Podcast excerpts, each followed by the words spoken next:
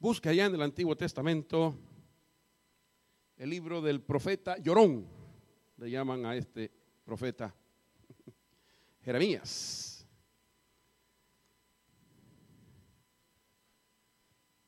El profeta Llorón. Pues a veces cuando algún hermano o hermana dice, ay, es que yo soy bien chillona, hoy es que yo soy bien chillona, Jeremías también.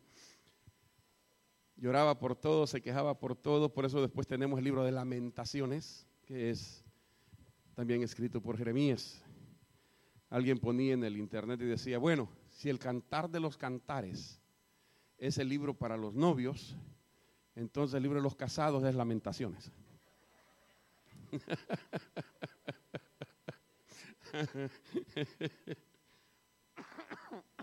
Yo no lo escribí, lo escribió alguien más. Jeremías, por favor, capítulo 31. Vamos a leer los versos 31 al 34. Jeremías 31.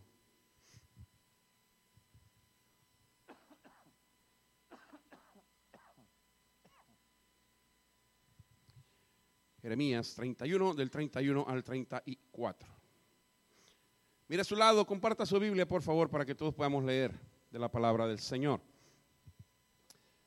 Amén. Muy bien. Do lectura a la palabra, sígame con su vista y dice la palabra del Señor. He aquí que vienen días, dice Jehová, en los cuales haré nuevo pacto con la casa de Israel y con la casa de Judá.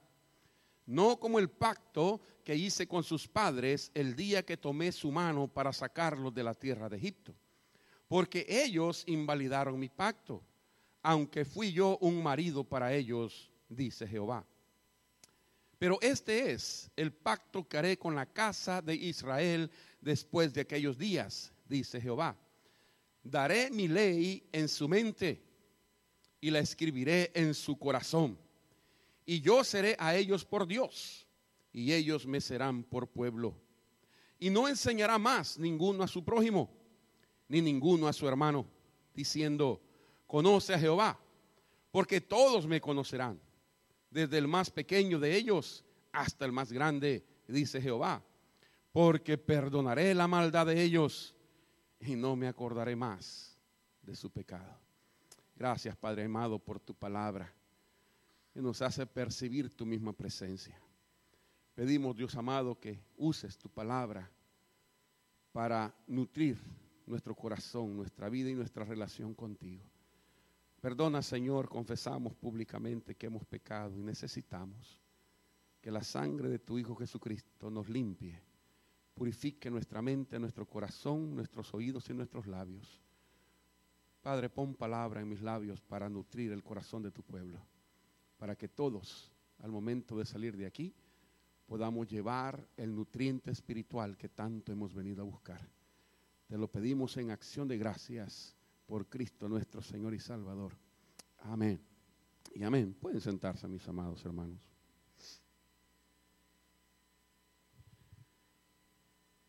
Un mensaje personalizado. Hemos querido titular a la meditación de este día. Hay tantas cosas lindas que se pueden decir de esto. Pero tuve el privilegio de ah, celebrar los 60 años de vida matrimonial del hermano Sotolongo, junto con su esposa. Y en esos 60 años fueron los que celebramos, ¿verdad? Allá en aquel lugarcito por Covina. Y algo que me impactó bastante fue, no el aguante que tuvo la hermana con este hombre, eso es, eso es otro cantar, sino que tenían en, en la entrada, donde, en el salón donde estábamos celebrando, uh, tenían una, la foto de ellos muy simpáticos. Y a la par una carta. Y la carta venía del escritorio del presidente de los Estados Unidos de Norteamérica. Cuando me acerqué a ver la carta, porque me gusta ese, ese tipo de cosas, me acerco y veo la firma del presidente. Y me doy cuenta que no era un stamp, sino que era la firma del puño, de la mano del presidente de los Estados Unidos, reconociendo que no cualquiera tiene aguante de 60 años, ¿verdad? Hasta el mismo presidente tiene que reconocer eso. Y entonces les manda una carta, un mensaje personalizado a los hermanos Sotolongo. Me hace pensar, me hace meditar. Qué lindo cuando uno recibe una nota, una carta, un mensaje que es exclusivo para mí. Especialmente cuando viene de alguien a quien admiro, a quien amo, o alguien que tiene una tremenda influencia o es de suma importancia en la sociedad en la que me muevo. Recibir una carta, una nota, un mensaje personalizado de esa manera, lo hace sentirse a uno importante. Eh, por demás que uno quiera pecar de humildad, a uno lo hace sentirse bien. A uno lo hace sentirse, caramba, si, hermano, si el presidente tomó un tiempo para firmar un papel, quizás nunca me va a conocer o nunca lo voy a conocer en persona, pero si se tomó 10 segundos en firmar una carta donde mi nombre estaba, tengo por qué estar agradecido. Y tengo por qué sentirme orgulloso, ¿no? Porque algo dice ese mensaje, algo dice esa carta, esa nota que está llegando hasta mis manos. Ese es solo un ejemplo de muchas otras cosas que pudiéramos tener. Se recibió una carta también para la mamá de nuestros hermanos Rodríguez por 110 años de vida. ¿No? Estamos hablando de, de cosas grandes, fuertes, que quizás los hermanos no hicieron nada para recibir esa carta, más que aguantarse mutuamente 60 años. La hermana ha hecho nada por estar viva 110 años, más sin embargo alguien reconoce que hay algo especial en aquellas personas y les envía un mensaje personalizado. Este es el Evangelio. El Evangelio para mí, cuando yo escuché por primera vez que Cristo me amaba, no fue el mensaje para mi compañero que me había invitado a la iglesia, no fue el mensaje para mi madre que estaba al otro lado de la iglesia, no fue el mensaje para el otro borracho que había venido antes que yo entrara, no fue el mensaje para el otro que era otra cosa, el mensaje fue para mí. El mensaje fue para mí. Como que si el pastor me estuviera viendo y me estuviera diciendo, vos, con el que anda en la camisa cuadriculada, con, vos es la cosa, ¿verdad? Solo eso le hacía falta que me dijera. Porque todo lo que decía, ¡bum! y ¡bum! y ¡bum! venía para mí. Y esos borrachos, yo buscaba a mi mamá, esta señora le vino a contar a este viejo todo lo que ando haciendo. ¿Verdad? Y esos que se gastan el dinero, yo volteaba buscando a mi mamá, con alguien me las tenía que desquitar. Al final del sermón, me recuerdo, Salimos y yo todavía enojado, trompudo yo con mi mamá. Le dije, ¿usted por qué le anda contando a ese viejo toda mi vida? Me dice mi mamá, mi hijito, si ni me le acerco al pastor. Entonces comprendí que era un mensaje personal. No del pastor para mí, sino de Dios para mí. Ese mensaje traía mi nombre, traía mi apellido, traía mi dirección, traía mi fecha de nacimiento, traía mi número de cédula de identidad personal que se daba en aquellos entonces en mi pueblo, lo que hoy sería el número de seguro social. Todo venía, pero personalizado para mí. Hemos dado mensajes aquí y algún hermano se me ha acercado y me dice, oiga pastor, ¿y usted tiene cámaras en las casas de los hermanos? Es que lo que dijo, exactito, dice como que si usted viviera con nosotros. Le digo, dele gracias que no, porque como mucho. Pero me hace recapacitar. Ese es el mensaje de Dios para usted y para mí.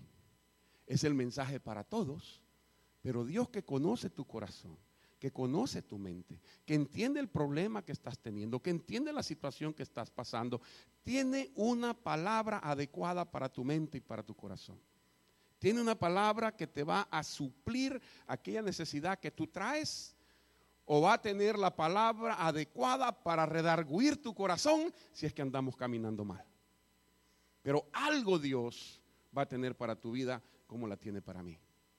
Ninguno de los que nos paramos a predicar pensamos en darles un mensaje a ustedes pensando en una cara específicamente. Todos los que nos subimos a predicar bajo un púlpito es porque el mensaje primero nos llegó a nosotros. Porque si toca mi vida, sé que va a tocar la tuya. ¿Recuerdan? Hace dos, tres domingos les platicaba del mensaje que les estaba dando. Lo soñé dos veces. En dos distintos sueños. Lo soñé que se los estaba dando. Y se los traje. Y cuando personas, por ejemplo, como el pastor Colón, que se me acerca y me dice, gracias, mi hijo, por ese mensaje que fue al corazón, me hace sentir bien. Porque si el que caminó con Abraham, con Isaac y con Jacob me dice esas cosas, caramba, lo hace sentirse bien a uno. ¿Es cierto? que conoce las cosas. so, e, es precisamente eso, ¿no? Cuando uno va y recibe el mensaje para poderlo transmitir, para que pueda uno solamente agarrar la parte que a mí me corresponde y darles a ustedes la que Dios tiene para ustedes. Porque yo sé que por muy aburrido, por muy retroído que esté o porque ya lo ha escuchado, lo que usted quiera, pero a alguien Dios le va a hablar en su corazón. Porque ese es el mensaje del Evangelio. Es un mensaje personalizado. Cuando hemos leído acá, dice el Señor, aquí vienen días, un aspecto profético, para que usted sepa, esos días ya llegaron, esos días ya están aquí, en que voy a hacer algo con ustedes, voy a hacer un nuevo pacto con ustedes, voy a hacer algo que ninguno de ustedes se imaginó nunca antes, voy a hacer algo que ustedes quizás no van a entender, pero voy a escribir en tu corazón mi ley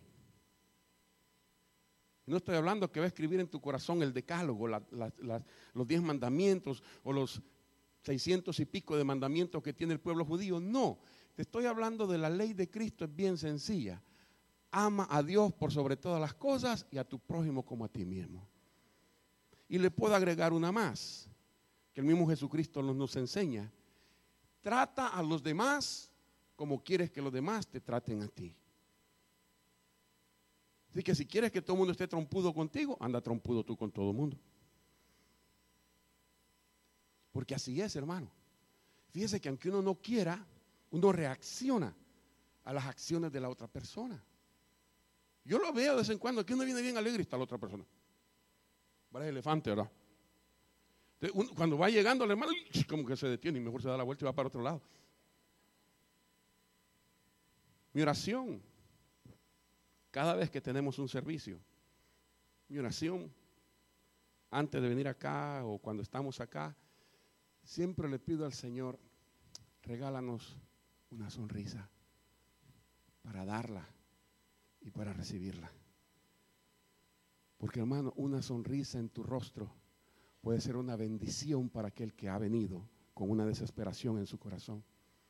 Una sonrisa en tus labios puede ser el único mensaje que esa persona reciba positivamente durante toda esa semana. Una sonrisa cambia el día de cualquier persona. Una sonrisa. ¿Y qué te cuesta dar una sonrisa? Nada. ¿Qué te cuesta recibirla? Nada. Alguien escribió y dijo, nadie es tan rico como para no necesitar una sonrisa. Y nadie es tan pobre como para no darla. Todos podemos compartir una sonrisa. Por eso mi oración, Señor, danos. Que, pero no una sonrisa esa hipócrita, que, que no se sonríe porque, ¿verdad? Sino que, que brote de nuestro corazón. Que nuestro corazón se sonría al vernos los unos y los otros. Que podamos percibir la presencia de Dios en medio de nosotros. Usted quiere saber Escuchaba un pastor decir esto esta semana. ¿Usted quiere saber cómo es Jesucristo? Mire a su lado. Mire a su lado.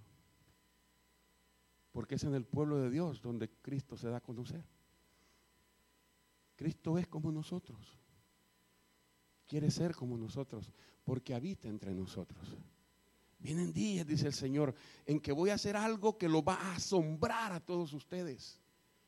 Ya no va a ser la ley de que tienen que traer el palomino, ni, ni, el cordero, ni la oveja, ni el buey engordado para ser sacrificado delante del altar. No, ahora lo que tienen que hacer ustedes es traer su corazón delante del altar de Dios. Porque ese es el sacrificio que Dios quiere hoy en día. Tu corazón.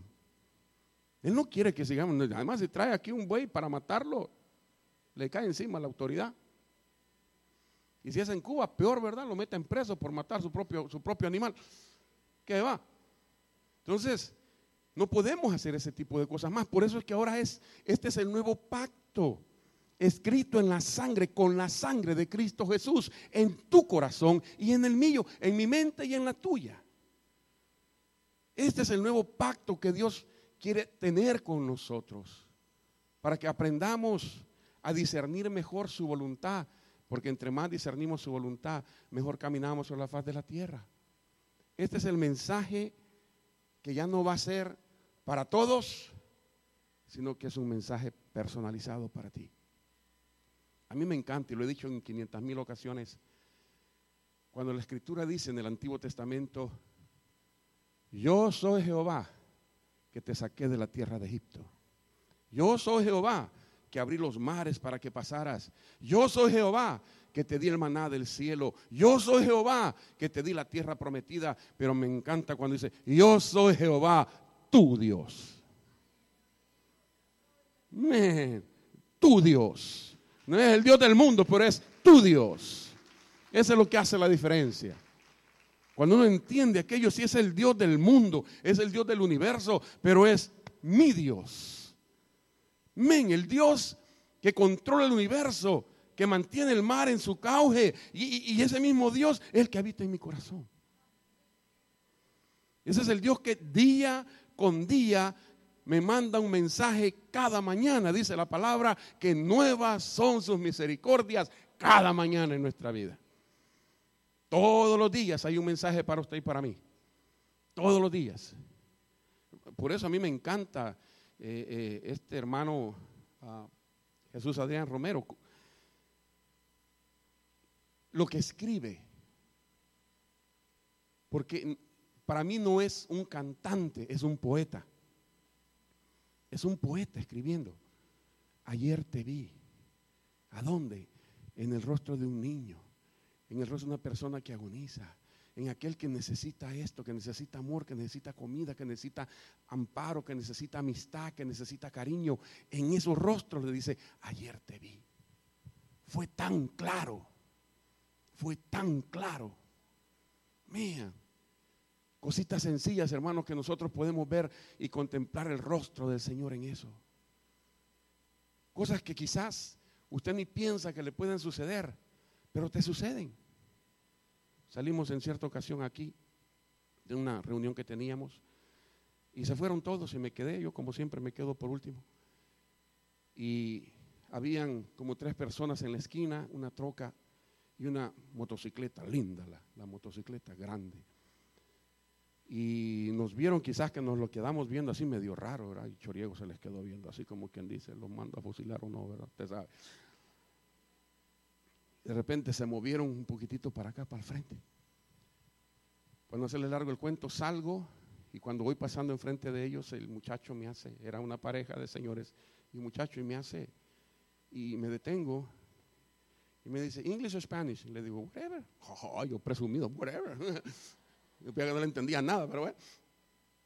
Me dice, es que fíjate, dice que se me quedó la moto, dice, tiene un problema eléctrico, no sé qué tiene, y bla, bla, bla. Y pues yo no soy mecánico tampoco, ¿cómo le va a ayudar? Me dice, este, ¿será que podemos dejar la moto en el parqueo? Y yo vengo mañana por ella. Te prometo que yo vengo mañana por ella. Eh, en mi moto, mira, aquí están los papeles. Me dice, yo soy el manager de los parques de aquí de El Monte. Yo dije, sure, sure, ¿cómo no? Venimos, metió la moto, todavía la hermana Patti vio la moto al día siguiente que estaba acá, vinieron a quererla arreglar, no pudieron la llevar. Vinieron a la oficina él y su papá, aquí está mi tarjeta, pastor, lo que necesite cuando lo necesite. Ayer te vi en él. El miércoles iba a dejar a Iris a su casa. Rosa se fue sola, entonces yo la fui a dejar. Usualmente me voy por el dos días por aquel lado, pero dije, Rosa se fue sola, entonces me voy por el mismo camino para, usted sabe, cualquier cosa, pues uno va en el mismo camino. Y aquí en el stop de aquí, iba un carrito muy bonito, un Lancer Mitsubishi al frente de mí, y se detiene en el stop, yo me paro atrás de él y de repente veo que las luces se le apagan. Mi primera reacción, ¿y este bruto qué está haciendo? La primera reacción que uno tiene. Y le meto retroceso ahora y me hago para atrás. Y de repente sale un muchachito, un jovencito, un chinito y me dice, sir, sir. Le digo, ¿qué pasó? Dice, se me apagó el carro. Y yo le digo, ¿y yo qué? me dice, no me pasas corriente. Le digo, mira, ni creo que sea cuestión de la batería, ni tengo cables. Y le iba a decir, ni tengo ganas, pero mentí, me tuve que quedar. Llegó otro chinito y se paró a la par y comenzaron a hablar en su idioma. Y el otro me dice, yo tengo cables. Le digo, ok, pues empujemos tu carrito, le digo a un lado, aquí nomás. Y lo hicimos a un lado, lo empujamos. Vino el otro, me dio los cables, le pasamos corriente y el carro le encendió. Dije, yo no soy mecánico de viaje. Pero vi tan preocupado al muchachito, chinito, estudiante, todavía tenía en, sus, en su carrito el, ¿cómo se llama? El, permiso del parqueo, ¿no? Y le digo, ¿para dónde vas? Para Pomona. Le digo, mira, yo soy el pastor de la esquina, la iglesia de la esquina, si tú quieres, puedes dejar el carro ahí y yo te llevo a tu casa. No hay ningún problema, yo te llevo para tu casa y mañana vienes por el carro. Ay, me dices que mañana necesito el carro, que la escuela, que no sé qué. Y al otro le digo, ¿y tú para dónde vas? Me dice, yo voy para Santa Fe Spring.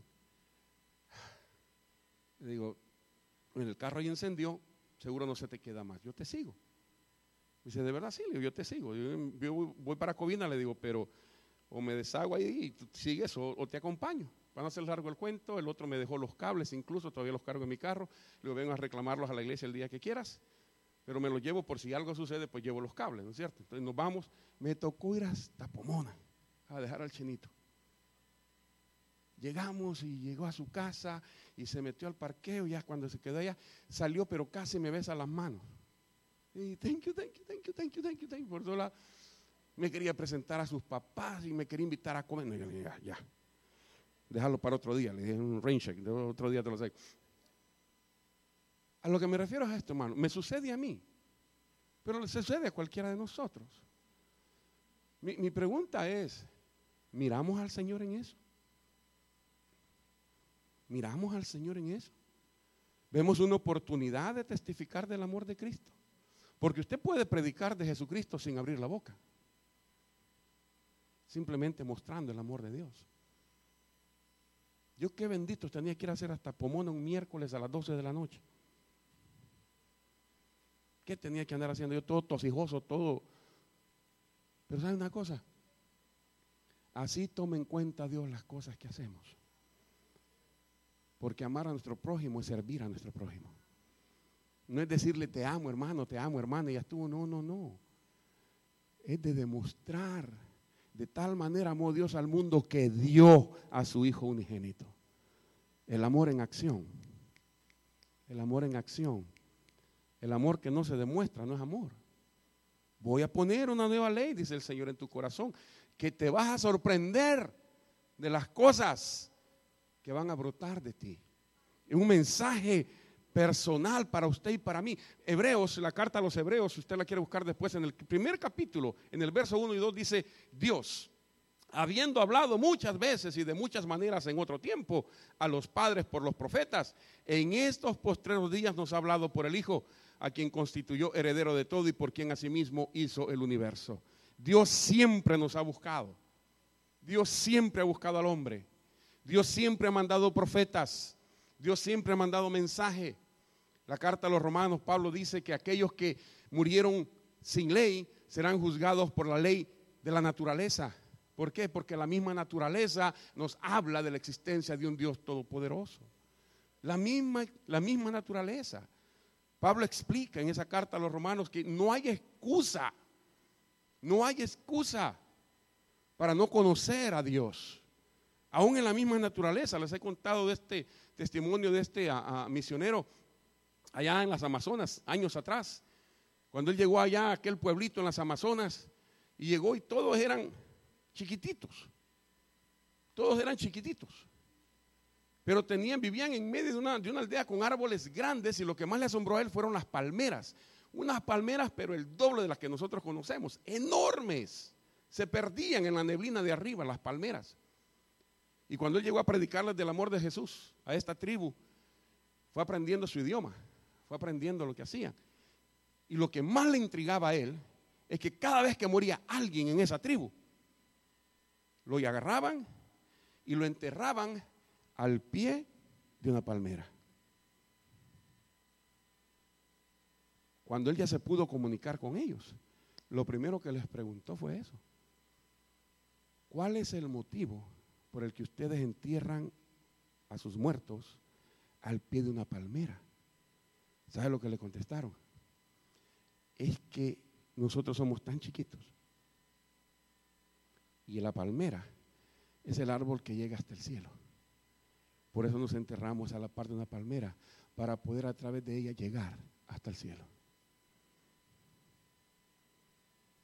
Nosotros no llegamos al cielo por una palmera llegamos al cielo por amor de Dios en el nombre de Jesucristo. Él es quien nos lleva hasta el reino celestial. Él es quien nos ha abierto las puertas del cielo para que podamos entrar al reino de su Padre. Ese es el mensaje personal que Dios tiene en nosotros. El Evangelio es personal, hermano. El Evangelio es personal. Lo he dicho en otras ocasiones. La puerta ancha, ahí entran por montones porque por montones se van derechito al infierno. Pero la entrada al cielo, dice la palabra, que es bien estrecha, porque pasamos uno por uno, uno por uno, porque uno por uno tenemos que creer que Jesucristo es el Señor. Tenemos que entrar uno a uno a la misma presencia del Señor. Cuando creemos ese mensaje personalizado, entonces las cosas se dan en nuestro diario caminar. Entonces la misma escritura cobra vida para enseñarnos a nosotros lo que Dios tiene y quiere para nosotros.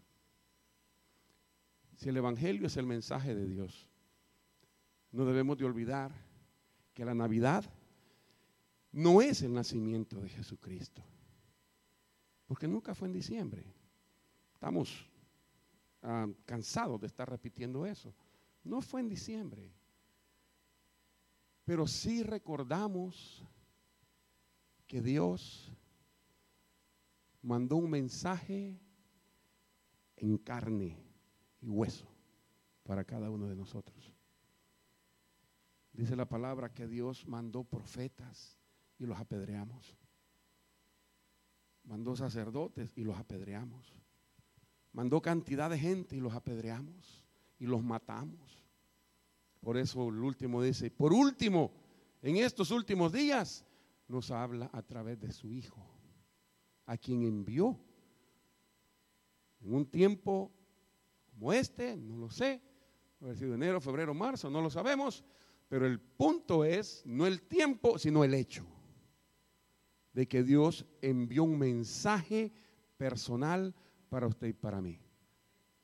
A mí me encanta cuando el ángel le dice, tengo buenas nuevas de gran gozo que serán para todo el pueblo, que os ha nacido hoy en la ciudad de David un Salvador que es Cristo el Señor. Esa es Navidad. Ese es el mensaje de Navidad. Ha nacido hoy un Salvador. ¿Dónde nace? no en el pesebre, sino en la vida de cada uno de nosotros, en el corazón de cada uno de nosotros. Ahí es donde el Evangelio toma vida. Fíjese usted que la mitología, mitología griega cuenta que había un mensajero, el mensajero de los dioses, Hermes, Hermes, como usted le quiere llamar, es ese hombre que ponen con un sombrerito con alas y los pies alados. Ese es Hermes, de ahí viene la hermenéutica, que es la interpretación del mensaje de la palabra. Entonces, él era el encargado de llevarle mensaje de los dioses a ciertas personas, a distintos pueblos, según la mitología griega. De acuerdo a la verdad bíblica, Dios nos envió a su Hijo con un mensaje de perdón y salvación. Él no manda intercedores, Él no manda intermediarios. El único intermediario entre Dios y nosotros es Cristo hombre. Es ese nombre, el único que abre o cierra la puerta del cielo. ¿Creemos o no creemos? El mensaje de Jesús para tu corazón es único. No hay otro. No hay otro, hermano. No hay otro. Fíjese que yo he escuchado, pero mensajes, mensajes, hermano, que yo digo, cuando hagan la invitación, hasta las piedras se van a levantar y nadie levanta la mano. Y hay mensajes que yo digo, men, este cuate no, ni leyó lo que iba a decir. Y como diez pasan al frente. Entonces me sigue convenciendo a mí que el mensaje es personal. Porque Dios conoce la necesidad de cada uno. Y no hay que tener un gran mensaje, hermano. El mensaje es el mismo. Cristo te ama. El mensaje es el mismo. Cristo te sana. El mensaje es el mismo. Cristo te salva. El mensaje es el mismo, hermano. No cambia. Y el día que cambie, sálgase, porque entonces el Evangelio no debe de cambiar. Porque Él es el mismo ayer, hoy por los siglos. Nosotros cambiamos, la palabra no. El mensaje siempre será el mensaje de salvación. Y eso es lo que en Hechos 1 encontramos que el mismo Jesucristo le dice a los apóstoles, que nos dice a la iglesia, y recibiréis poder. Hermano, la iglesia tiene poder. Tiene el poder de Dios. ¿Para qué? Dice, para que lleven la palabra hasta lo último de la tierra. ¿Por qué? Porque ese es el mensaje de Dios. Ese es el mensaje de Dios. Termino con el ejemplo mismo de Pablo, pero más vividito para acá. Cuando Pablo, ustedes se recuerdan al apóstol Pablo cuando se convierte, que aquel hombre, el profeta, no quiere ir, a orar por él porque dice, este es el que ha metido preso a un montón de gente. Si me agarra a mí, también me mete al bote. Y Dios le dice, ve, porque yo le voy a enseñar cuánto va a sufrir por mi causa. Y entonces el profeta va y le pone las manos al apóstol Pablo y le dice, me vas a ser testigo en aquí, en Jerusalén, en Samaria, en todos lados, y vas a estar delante de reyes y delante de gobernadores y delante de grandes y de chicos. Y Pablo le llevó el mensaje en todo el mundo conocido en aquel entonces, delante de reyes y aún delante del mismo César, porque él clamó al César para poder llegar hasta Roma mi buen hermano y amigo, Alberto Mutesi, se le conoce en el mundo del habla hispana como el predicador de los presidentes, porque Dios le ha dado gracia. Y él cuando llega a un pueblo, se va y se mete al city hall o a la alcaldía, como le llamamos nosotros, y va y habla con el alcalde y luego tiene una cena donde invita al alcalde, al gobernador y a todos los concejales. Y ha estado con los presidentes de El Salvador, de Guatemala, de México, de Nicaragua, de Panamá, de Venezuela, de Colombia y de tantos otros países. Y él les predica la palabra, les enseña la palabra. Y lo que él dice siempre es esto, no le puedo repetir el mismo mensaje porque cada uno de ellos tiene una necesidad distinta y el mensaje que Dios me da es para cada uno de ellos de distinta forma. Porque el mensaje es personal. Cuando estuve en Colombia, termino con esto, estaban en, el mero apogeo de, las cuestiones políticas para escoger presidente. Y una de las candidatas era la esposa de, ah, uno de los líderes eh, religiosos en Colombia o en Sudamérica no hay problema mezclar la, iglesia con el Estado. Aquí no podemos nosotros hablar de ningún partido político porque me meten al bote. Pero allá lo pueden hacer sin ningún problema.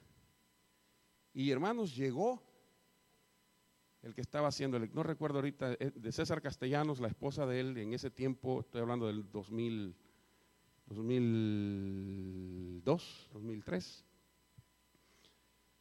Estábamos en aquel gimnasio enorme lleno de gente y llegó el presidente usted. con sus guardaespaldas, sus guaruras y todo entraron ya en la gran bulla, usted sabe, ¿no? echaron a todo un lado y ya subió el señor presidente.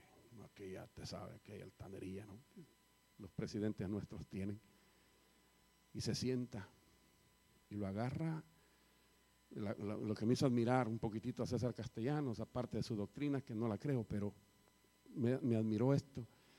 César Castellanos se le para al frente y le dice, ponte de pie al presidente, al presidente de su país. Le dice, ponte de pie. Presidente electo, déjeme decir eso. Y el hombre que él se para, y César agarra su Biblia y le dice, con la autoridad de la palabra, te digo, sométete a Dios y Dios bendecirá tu, tu periodo. Busca a Dios y Dios te dará sabiduría. No seas corrupto para que Dios te bendiga. Y le comienza a decirte, yo dije, ahorita le pegan su par de balazos a este. Sinceramente, yo ya estaba listo para tirarme al suelo. La experiencia de unos salvadoreños, ya sabes, pum y pum, para el suelo. Yo ya estaba listo, pero con aquella autoridad, mire, el presidente estaba rojo, amarillo, verde, morado, se ponía de todos colores. Pero yo creo que en ese momento César Castellano estaba haciendo un instrumento en las manos de Dios para decirle a aquel hombre lo que la Biblia dice. Y me acordé cuando Pablo dice, no me avergüenzo del Evangelio porque es poder de Dios para salvación a todo aquel que cree. Quizás hoy yo solamente soy una voz que clama en el desierto, pero para decirte a ti, para decirnos a todos nosotros, con Cristo todo es posible que al que cree todo le es posible. Pero para creer de verdad, tienes que abrir tu corazón a la presencia de Jesucristo. Incline su rostro, por favor, en esta hora. Regáleme un minutito más, nada más. Un minuto más.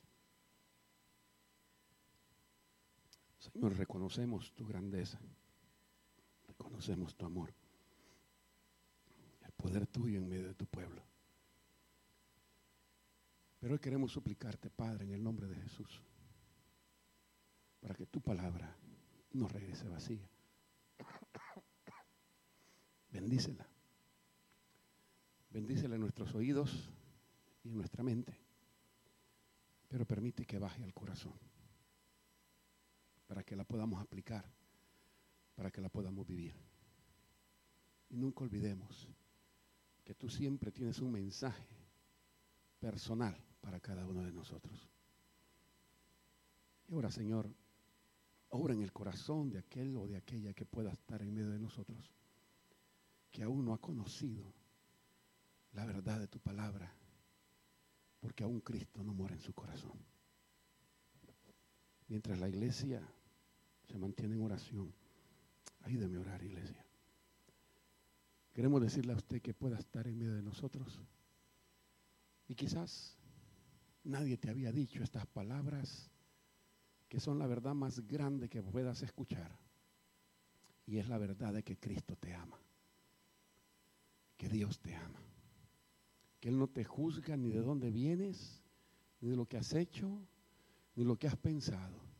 Lo que Él hoy te dice es, he aquí, yo estoy a la puerta y llamo.